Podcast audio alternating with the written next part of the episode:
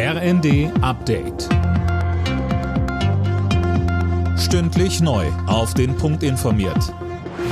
Ich bin Dirk Jostes.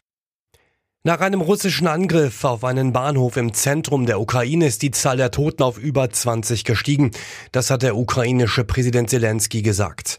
Die deutsche Außenministerin Baerbock erklärt unterdessen im ZDF, sie sehe in möglichen Friedensgesprächen mit Russland aktuell keinen Sinn. Deswegen können wir in dieser Situation, wo man von russischer Seite noch nicht mal dazu bereit ist, über humanitäre Korridore wirklich umfänglich zu verhandeln, können wir derzeit vor allen Dingen mit Waffenlieferungen die Ukraine unterstützen.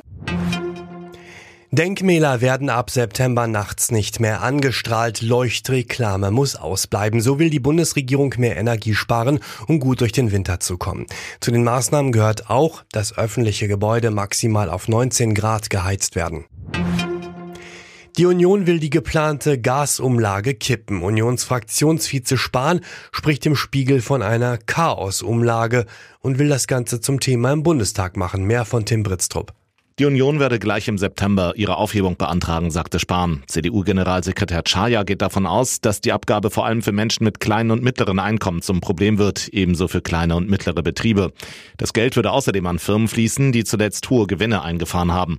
Mit der Umlage sollen Firmen entlastet werden, die wegen der gedrosselten Lieferungen aus Russland anderswo teuer Gas einkaufen müssen, um ihre Verträge zu erfüllen.